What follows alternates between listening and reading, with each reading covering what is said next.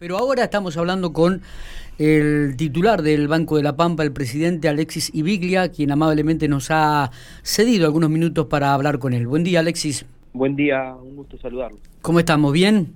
Bien, bien, bien, muy bien. Bueno, acompañamos los anuncios del gobernador, ¿no? Un plan de inversión importante. Contanos algunos pequeños detalles de lo que se puede dar a conocer o profundizar un poco más lo que se vio a conocer el día que lo anunciaron.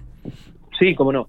La verdad que hoy hablaba la mañana con un colega, con un colega de ustedes acá de Santa Rosa y, le, comentaba que, eh, bueno, un, hecho, eh, una decisión política histórica, ¿no? Eh, un conjunto de medidas, tres proyectos de leyes, más otra serie de medidas este, que, nunca se habían dado en forma simultánea para el desarrollo productivo de la provincia.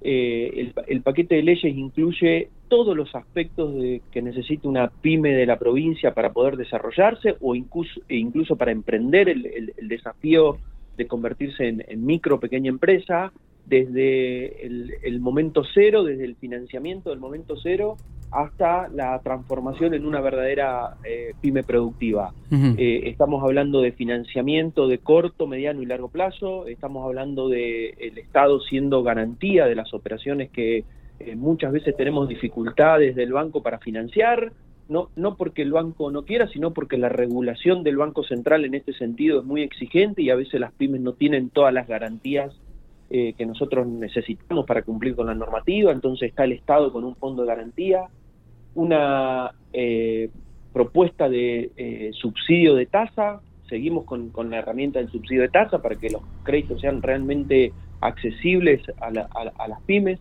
la creación de una agencia de inversiones para que venda la Pampa fuera de la Pampa, eh, la verdad que una, serie de medidas, beneficios fiscales, eh, varias medidas de beneficios fiscales, de reducción de impuestos para incentivar la, producción, la verdad que un, paquete de medidas, como yo digo, excepcional y que bueno, ojalá tengan pronto, pronto tratamiento en, la legislatura, esto debe requerir seguramente el llamado extraordinarias porque el, el 30 de noviembre finalizan las sesiones ordinarias, pero eh, ojalá, ojalá pronto el paquete de medidas sea aprobado y nosotros lo podamos comenzar a instrumentar desde los primeros días de enero del, año próximo. Está bien.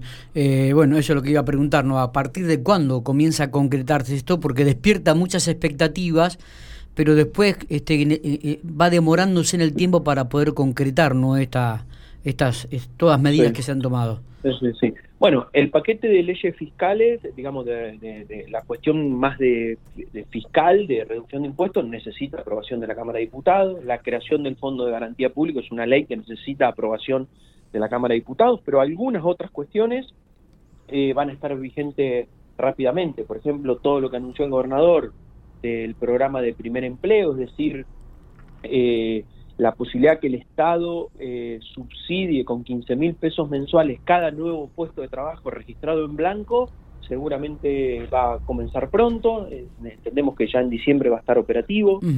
Eh, Esto por un año, ¿no? Por 12 meses. Por un año, es por, es por 12 meses y conjuntamente con el subsidio de 15 mil pesos, el banco otorga por cada uno de esos este, empleados una suma de 180 mil pesos, es decir, 15 mil más por mes en, 12 meses, a tasa cero. Eh, ese convenio ya lo estamos firmando con la, Secretaría de Trabajo de la provincia y, eso, y eso va a estar vigente. Eh, todo lo que tiene que ver con las líneas de financiamiento ya las vamos a ir poniendo a disposición de los clientes para que luego este, vemos cómo instrumentamos las garantías, pero, pero ya las vamos a ir poniendo a disposición. Así que hay, hay una serie de medidas que comienzan rápidamente y otras obviamente necesitan eh, la sanción de la ley, que como ha salido en los medios, ya fueron remitidas ayer por el gobernador a, a, la legislatura, ¿no? Totalmente. Sé, que estuvo reunido en la mañana de hoy con el gobernador. ¿Se puede conocer detalles de la reunión? Sí, sí, estuvimos trabajando en otro proyecto que, que nos habían nos habían solicitado, este, que tiene que ver con la actualización este, de algunas líneas específicamente para los sectores eh, del campo, digamos, eh, fundamentalmente la parte ganadera, pero también alguna cuestión vinculada a la parte más agrícola. Así que tuvimos una reunión de trabajo junto con el, ministro de la Producción.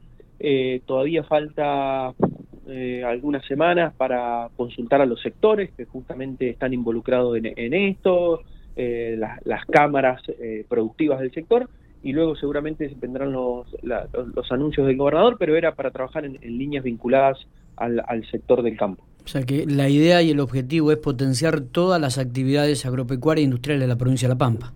exactamente. Y, hacer hincapié mucho en las pymes.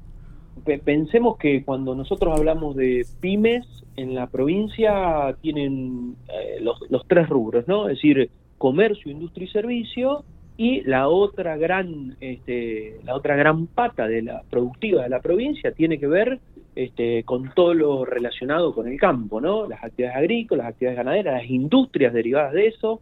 Pensemos que los, tres o cuatro frigoríficos que están funcionando en la provincia están funcionando muy bien.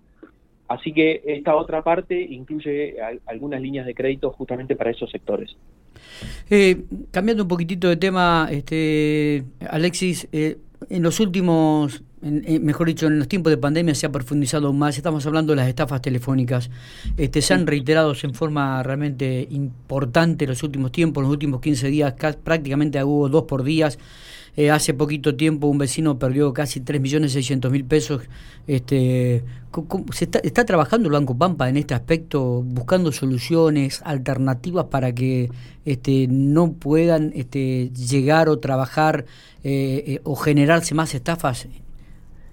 Es, a ver, no, no solamente lo hacemos desde la entidad, sino también desde la red que, que nuclea, porque siempre o la gran mayoría de los casos, la estafa termina realizándose desde un cajero automático, ¿no? donde nos roban las claves.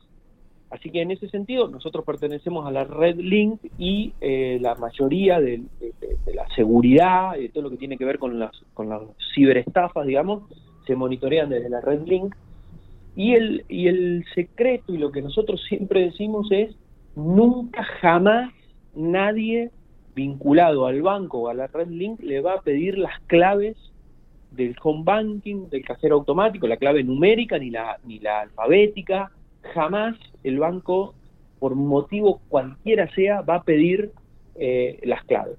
Sucede que el grado de sofisticación que algunas de estas estafas tienen eh, es realmente elevado. Uno cuando mira algunos casos, este, algunos casos testigos, este, bueno, se queda sorprendido la, la la ingeniería que hay atrás, eh, la velocidad, una, una, vez que se produce el, el, delito, digamos, la velocidad con la que se realizan transferencias a otras sucursales de, de, otros bancos fuera de la provincia e inmediatamente la extracción en efectivo eh, en bancos, en distintos bancos, que hace muy difícil detener la, la transferencia, ¿no? Las transferencias son inmediatas y, e inmediatamente, valga la redundancia, se hace la extracción por caja en una sucursal bancaria, con lo cual a veces nos resulta difícil alcanzar a detener la, salida del dinero.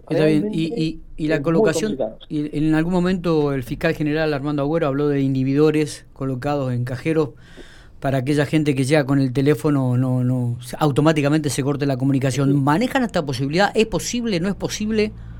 A ver, eh, pensemos lo siguiente, de lo, de lo quizás de lo más lejano a lo más cercano. Todos los cajeros automáticos independientes, eh, perdón, eh, digo independiente pero es muy técnico, digamos, todos aquellos cajeros automáticos de pequeñas localidades que el banco ha puesto, eh, brindan el servicio de Wi-Fi. El propio cajero es el que brinda el servicio de Wi-Fi para que la gente, muchas veces un camionero, los, los chicos del lugar, se arriman al cajero automático y pueden utilizar la potencia de la red del banco, de la red de internet del banco, para poder navegar en sus celulares, para poder hacer una llamada, una videollamada y demás. Es decir, que justamente el sentido de las comunicaciones va en contra de la inhibición. Y el otro problema que tenemos respecto de algunos cajeros automáticos es, o de los inhibidores, porque en algún momento eh, también eh, los inhibidores se habían planteado para dentro de, la, de las sucursales. Es el alcance. Muchas veces eh, no, no, no, existe un inhibidor que, que, se limite únicamente al espacio del cajero automático. tienen una determinada potencia que a veces inhibe no solamente en el cajero, sino también en, los alrededores. y como digo, mucho de lo que funciona en el cajero automático tiene que ver con la, con la internet y demás. No es tan sencillo operativamente eh, e instalarlo. No es, eh, no es una cuestión de costo, sino que es una cuestión este, o, eh, que complica la operatividad del, aparato. Eh, sí nosotros insistimos y permitime el, atrevimiento de, pedirte el espacio, pero nunca jamás eh, dar las... digamos, este es el tema, nunca jamás el banco pide las claves de home banking o de cajero automático bajo ninguna circunstancia. Está bien, está bien, sí, la verdad que es una problemática que mejor, preocupa mucho a la, ciudadanía. Hay mucha gente que realmente cae en esta trampa y que este, llega al banco con el teléfono y bueno, automáticamente da las claves, lamentablemente, ¿no? Porque después se generan este tipo de situaciones donde se vacían prácticamente las cajas. Este... Sí, incluso el nivel de sofisticación, por eso digo, no, no es no pensemos que es solamente por algún caso de jubilado, no, no, el nivel de sofisticación hace que eh, las estafas lleguen a, cualquier franja etaria, digamos, ¿no? Sí, sí, sí. Eh, está es increíble los casos. Está, claro esto, sí, sí, sí. Este, no, creo que la, inquietud era esta, ¿no? También consultar sobre este tema que preocupa y que, bueno, evidentemente habrá que insistir mucho más con el mensaje de que no tienen que dar ningún tipo de clave, sino dejarse engañar para porque después automáticamente vacían las cajas de, la gente. Este, sí, sí, Alexi, em, en este momento, ¿cuál es la mayor preocupación que tiene el Banco La Pampa? Bueno, eh, nosotros, eh, obviamente el año ha sido un año muy duro desde, desde la actividad económica. Pensemos que hay sectores que todavía no han podido volver a trabajar, muchos, muchos sectores vinculados a los servicios, servicios de, de entretenimiento, digamos, todo lo que tiene que ver con, eventos y, todos los servicios anexos a los eventos que no, que no han podido aún trabajar. Así que nosotros siempre tenemos la mirada puesta eh, en, bueno, en, la salud de la cartera de crédito, en que, en que la mora sea la razonable para la situación que estamos viviendo. ¿Hay, muchos morosos? ¿Han dejado de pagar mucha gente créditos? No, no, no, no, no. Nosotros tenemos algunos problemas, este, obviamente, no, no solamente en las empresas, también en, los individuos, en las familias, por ahí algún, algún sobreendeudamiento en tarjeta de crédito, pero diría que es lo normal para el año que ha sido y el banco intenta acompañar con, de la mejor manera posible, reestructurando, refinanciando, buscando la manera de, eh, de acompañar, porque sabemos que el año fue muy complicado, pero muy complicado, y, bueno, el banco tiene que, poder acompañar la situación y, esperando que, que, de a poco volvamos a la, a la famosa nueva normalidad o a la pospandemia, como se le quiera decir, y que de alguna manera todos podamos salir adelante sin que haya este, un problema grave en, la mora de, las carteras del banco. Está bien. Alexis, le agradecemos estos minutos eh, que ha tenido para Infopico. Bueno, si, si me permitís también, eh, voy, a, voy, a, usar, pero seguramente el 30, el 30 de noviembre vamos a estar inaugurando la, agencia Malvinas, que teníamos cerradas y en obra. Bien. Eh, hicimos una reestructuración general, por eso tantos meses, nos afectó un poco la pandemia. Quiero pedir disculpas a la ahí a la, parte de, la población de Pico que tuvimos más de lo esperado cerrada la sucursal, pero el 30 de noviembre la vamos a estar abriendo y reinaugurando, así que bueno, eh, una, una, una, una, agencia más para que esté funcionando en Pico. Sí, con, con, esa, la verdad que quedan las cuatro agencias, como decimos nosotros, todas renovadas, todas nuevas, y bueno, eh, esperemos brindar un, buen servicio. ¿Y algún otro algún otro servicio o alguna otra apertura de algún cajero en algún lugar de la ciudad, no? ¿O por este año no? ¿O está pensado para el año que viene?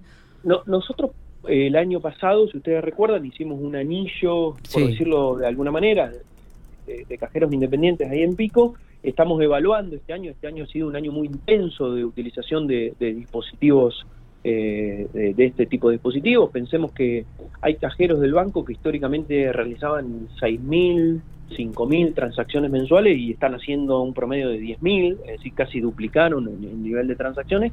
Así que estamos haciendo una evaluación de cómo, cómo fue el desempeño eh, localidad por localidad y seguramente en el plan de inversiones del año que viene habrá algunos refuerzos en los casos que se necesiten.